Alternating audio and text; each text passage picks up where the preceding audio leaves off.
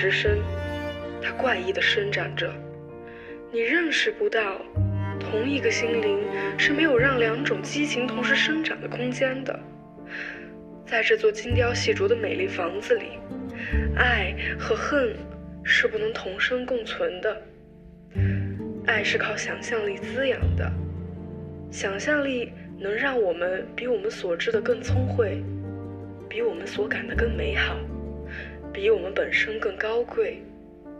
通过想象力，我们能完整的看见生活本身。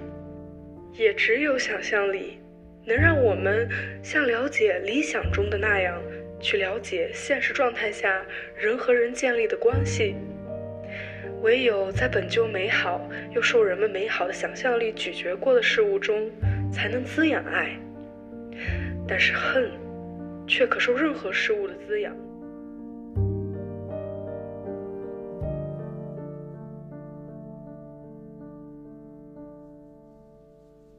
在那两年半的时间里，命运把我们彼此分离的生命之线织进同一个红色的罪恶之网。期间，你确实是爱我的。是的，这点我知道。不管你对我做了什么，我始终觉得，在你的内心深处，你是爱我的。尽管我也很清楚，我在艺术界的地位，我始终能够激起他人兴趣的个性。我的万贯家财，我奢华的生活方式。伴随着一方式的成千上百种奇妙物件，构成了我不可思议的、迷人的神奇生活。所有这一切都令你着迷，令你紧跟着我。然而，除了这些之外，我对你还有某种奇异的吸引力。你爱我胜于爱其他一切人，但是，如同我自己，你的生命也是一出可怕的悲剧。虽然你的悲剧与我的在性质上完全相反，你想知道它是什么吗？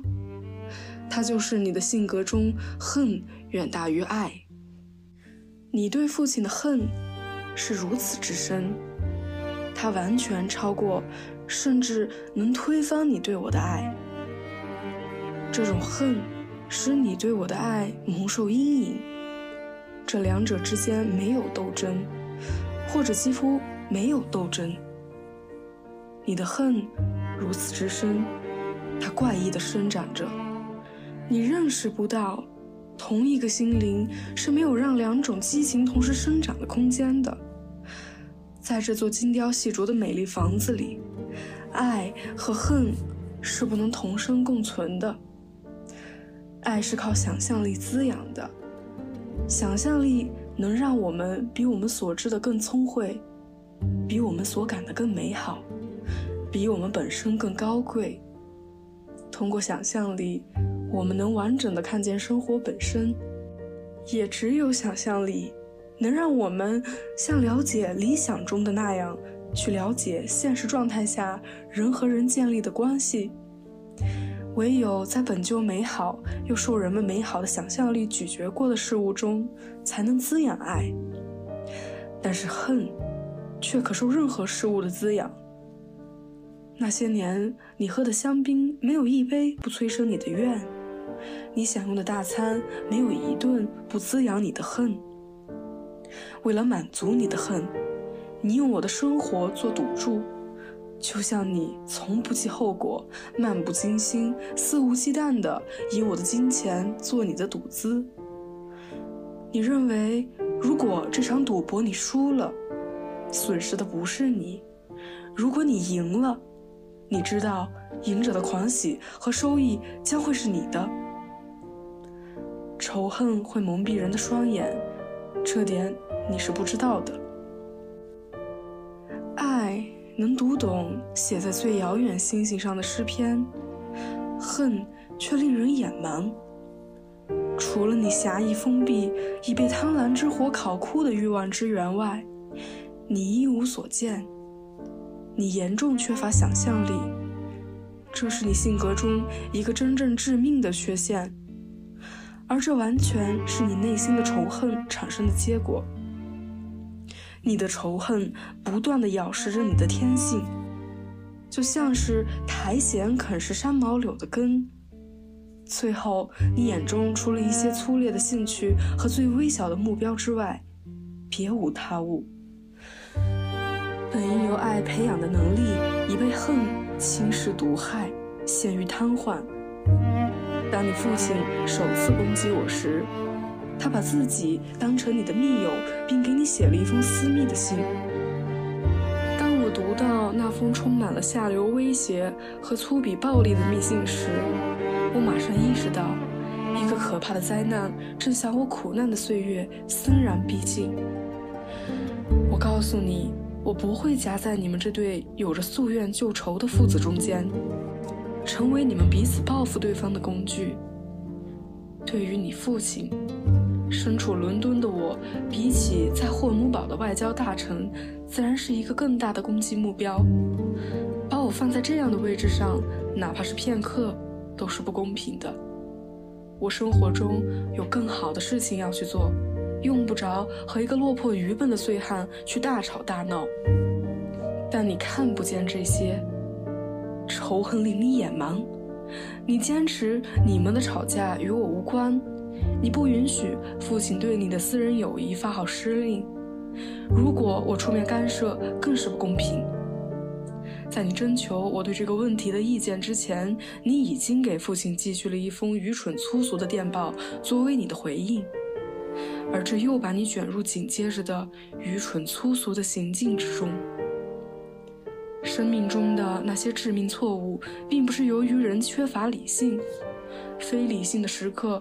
可能是人最好的时刻，因为人的逻辑往往会引发某些致命的错误，这两者有很大的不同。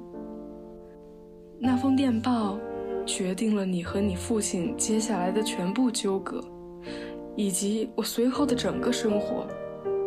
令人奇怪的是，这封电报的水准，就连一个最普通的街头男孩看了都会感到羞愧。从唐突无礼的电报到自命不凡的律师信，是一个自然发展的过程。你的律师写给你父亲信件的结果，当然是进一步的刺激他，是你把你父亲逼入死角，让他坐困受斗。你将这事作为一件关乎荣誉，或者不如说是可耻的事件逼他，这样你的上诉就有更大的效果了。确实如你所愿，他第二次对我展开攻击，不再是以你的私人朋友的身份写一封私人的密信了，而是把我作为一个公共人物大肆攻击。我不得不把他从我的房子里赶走，为了在整个世界面前侮辱我，你父亲一家接一家饭店的找我，他是如此张狂。如果我奋起还击，我会被摧毁；但如果我不还击，我也会被摧毁。在这样的情况下，你本应站出来为我说话，说你不会任人诋毁我、摧残我，将我抱于可恨的攻击和无耻的掌控之下，哪怕是为了你自己的缘故。难道你不该乐于立即采取行动，正式声明放弃你我的友谊吗？我想你现在能感觉到了吧。但当时你丝毫没有这样做的念头，仇恨蒙蔽了你的双眼。你所能想到的，当然除了继续给他写侮辱信件和电报之外，是去买了一把荒唐的手枪。后来。手枪在伯克利当场走火，这在当时引起了更轰动的轩然大波。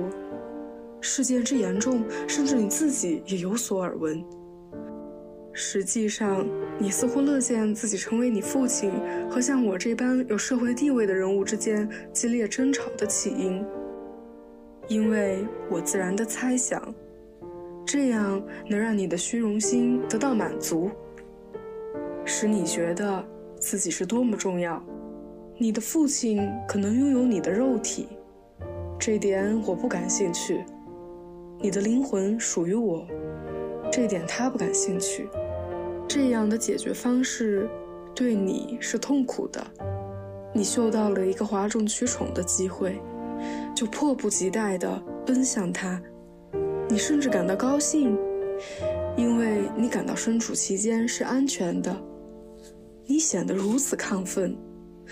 我记不起在整个季节余下的时间，你曾像那样兴奋过。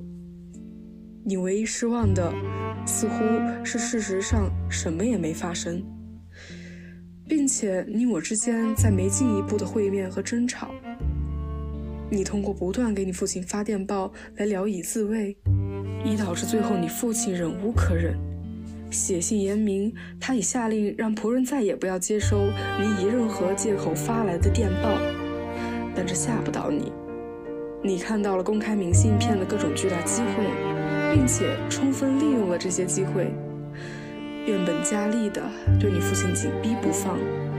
我并不认为你父亲会善罢甘休，他身上有着强烈的家族本能。他对你的恨和你对他的恨同样持久不化。于是我就成了你们双方的借口，既是你们的攻击对象，又是你们的庇护之体。你父亲对于声名狼藉之事的热衷。不仅是个人的孤僻，而且是有家族传统的，并且只要他这方面的兴趣减弱片刻，你的信件和明信片又会将那旧时的火焰迅速燃起。他们确有此效，他自然继续反击。他在私人场合攻击过我的绅士身份，也在公开场合将我作为一位公共人物攻击。最后，他决定向我发起终极大反攻。毁我艺术家之名，地点就选在我的作品排演的地方，在我一部戏剧的首演之夜，他骗得了一个座位，然后策划了一个中断我作品演出的诡计。他要向观众发表关于我的肮脏演说，侮辱我的演员，在我谢幕时向我抛掷猥琐、肮脏、带有攻击性的东西。完全想以某种荒谬可笑的方式通过我的作品毁灭我，纯属巧合。一次，你父亲在烂醉瞬间意外吐露真相，在其他人面前吹嘘自己的意图。警察得知此事后，将他阻挡在剧院外。那时你的时机来了，那就是你的机会。难道你不觉得你本应了解这一点？站出来声明，你无论如何不会允许他们因你的缘故毁我的艺术。你知道艺术对我意味着什么？它是我探求世界的主要方法。最初是探求我自己，然后是探求整个世界。艺术是我生命的真正激情所在。世界的其他爱与艺术之爱的相比，如同沼泽之水之于红酒，亦或是沼泽泥潭上的萤火虫之于如镜圆月之神光。难道你现在还不明白，你性格中的致命弱点是因你想象力的匮乏吗？你眼前要做的其实非常简单，也非常清楚，但是仇恨蒙蔽了你的双眼，你什么也看不见。快九个月了，你父亲以最可耻的方式侮辱我、迫害我，我是不会向他道歉的。我也无法将你从我的生活中逐出，尽管我自己试了一遍又一遍。为了逃离你，我甚至离开英格兰前往国外，但最终都是徒劳。你是唯一一个本可做点什么的人。整个事态的关键完全掌握在你自己手里。这本是一个极好的机会，能让你略微回报一点我曾给予你的爱恋、善意、慷慨和体贴。如果你能欣赏我作为一名艺术家哪怕十分之一的价值，你也会这样做的。但仇恨蒙蔽了你的眼睛。那种能让我们像了解理想中的那样去了解现实状态下人和人建立的关系的能力，在你身上已经消亡。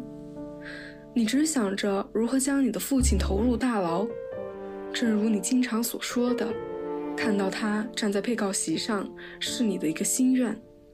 这个词成为你日常说话的口头禅之一，几乎每顿饭你都会提到他。好了，你现在心满意足了吧？仇恨让你件件事都称心如意，他的确是一位对你百般溺爱的主子。确实，只要谁愿意追随他，他对谁都是这样。连续两天，你和法官们坐在高椅上。尽情欣赏了你父亲站在中央刑事法院被告席上的一幕。第三天，我代替了你父亲。结果呢？在你们仇恨肮脏的游戏中，你们父子两位都为我的灵魂投骰子下赌注，而你碰巧输了。就是这样。你看，我把你的生活写给你看，你不得不正视它。你我已经认识四年多了。其中有一半的时间我们是在一起的，另外一半因为我们的友谊，我要在狱中度过。我不知道当你收到这封信时，如果你真的能收到的话，你在哪里？罗马、那不勒斯、巴黎、威尼斯，或者我可以断定，你一定在某个临海。或沿河的美丽城市，包围你的，如果不是你和我在一起时那些无用的奢侈品，至少也是种种好看、好听、好吃的物品。生活对你来说是可爱的。然而，如果你果真聪明，并且希望能以不同的方式发现更加可爱的生活，请你将阅读这封可怕的信。我知道，对你来说，这封信是可怕的。作为你生命中的一个重要危机时刻，时也作为重要的转折点，正如我将写作这封信视作我生命的重大危机和转折点一样，你苍白的脸会经常因为喝酒或兴奋而泛起红晕。当你读到这封信的内容时，如果你因为羞耻而不是感到双颊如同被炉火灼烧，那对你更好。最高层次的邪恶是肤浅。不管什么，能被认识到的总是好的。现在我已经说到我的羁押处了，不是吗？在警察局的牢房过了一夜后，我被囚车运到这里。你当时非常关心我，对我也很好。在出国前的几乎每个下午，如果不是每天下午的话，你都不辞辛苦地开车到霍勒维来看我。你也给我寄来非常甜美体贴的信件。但是把我送进监狱的正是你，而不是你父亲。这件事从头到尾你都是有责任的。你从未明白，正是因为你，为了你，也是经你的手。我才进了监狱，哪怕是我站在木质囚笼栏杆后面的这样一幅图景，却无法激活你那如一潭死水般的想象。你有的只是作为一幕安联戏剧看客的同情和伤感，但从未意识到自己正是这一可怕悲剧的真正策划者。我看你对自己的所作所为毫无察觉。如果你的心不是让仇恨操纵的愚钝而麻木，他不会告诉你这一切的。我实在不想代替他来告诉你。人应该通过自己的天性去了解万物。如果他们对此无所感知，也不能明白，那么仅靠他人告知是徒劳无益的。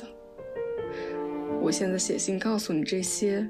是因为在我两年漫长的铁窗生活中，你对我采取的行为和缄默态度，促使我必须这样做，并且正如事情结果所显示的，只有我一人遭到严惩。但这倒是一件令我快乐的事情，有很多理由使我心甘情愿去承担。尽管当我看着你时，我的眼睛一直告诉我。你彻底信任的盲目是可比可耻的。我记得有一次，你满怀骄傲地向我展示你写的、发表在一份半便士报纸上有关我的一封信。确实，那是一件非常拘谨节制的平庸之作。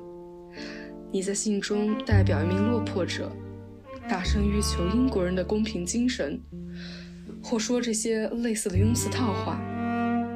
如果这封信是为遭受痛苦指控的某位正派人士而写的，并且你个人又和他不熟悉，那也说得过去。但你偏偏认为那是封精彩绝伦的亲笔信，你将其视作堂吉诃德式骑士精神的证明。我知道你给其他报社也写了信，但没发表。当时他们只是说你恨自己的父亲。其实你的爱恨没人在乎，你应该知道，那就是从智力方面考虑，恨是一个永恒消极力量；从情感方面考虑，仇恨意味着一种官能的萎缩和退化，它消灭一切，唯留自身。写信告诉报社你恨某人，不亚于说自己患上了某种可耻的疾病。你所恨的是你的父亲，并且这种恨又完全是相互的。这样的事实并没让你的恨显出一丝高贵或精致。如果它真能显示什么，那只不过是你的遗传疾病。我还记得法庭执行裁决时，将我的房子、书籍和家具都扣押并登广告出售。我面临破产，自然写信告诉你这件事。我并未提及，正是为了支付给你买礼物的钱，法警才进入你经常来用餐的我家。我想，不管我想的对不对，这消息可能会让你有点难过。我仅仅将单纯的事实告诉你，觉得你应该知道这些事实。结果，你从布伦给我回信，尽情抒发你几乎称得上是喜悦兴奋的心情。你在信里说，你知道自己的父亲正缺钱，被迫去筹了一千五百磅作为审理费用，还说我的破产可让他出一回真正的洋相，这样他就不能从我这里得到任何财产弥补他的花费。你现在认识到“仇恨让人眼盲”这句话的含义了吗？是的，但说到仇恨是摧毁一切、独留他自己的一种官能退化时，我实际上是在科学地描述一个真实的心理事实：我所有心爱的物品都将被迫贱卖。普恩·琼斯的绘画，惠斯勒的绘画，我的蒙特西利。我的西蒙沙月美，我的瓷器，我的藏书，我收藏了几乎所有同时代诗人的诗集，包括雨果、惠特曼、斯温伯恩、马拉美、莫里斯、威尔伦的诗集，还有我父亲母亲专订精美的作品，我大学时代和中学时代所获得的各种奖品。各种精装版本或相类似的书籍，这些对你来说毫无意味。你曾说他们让你烦透了，仅此而已。整件事里，你真正看重的是你父亲最终会损失几百英镑。这就是这种细枝末节的想法令你欣喜若狂。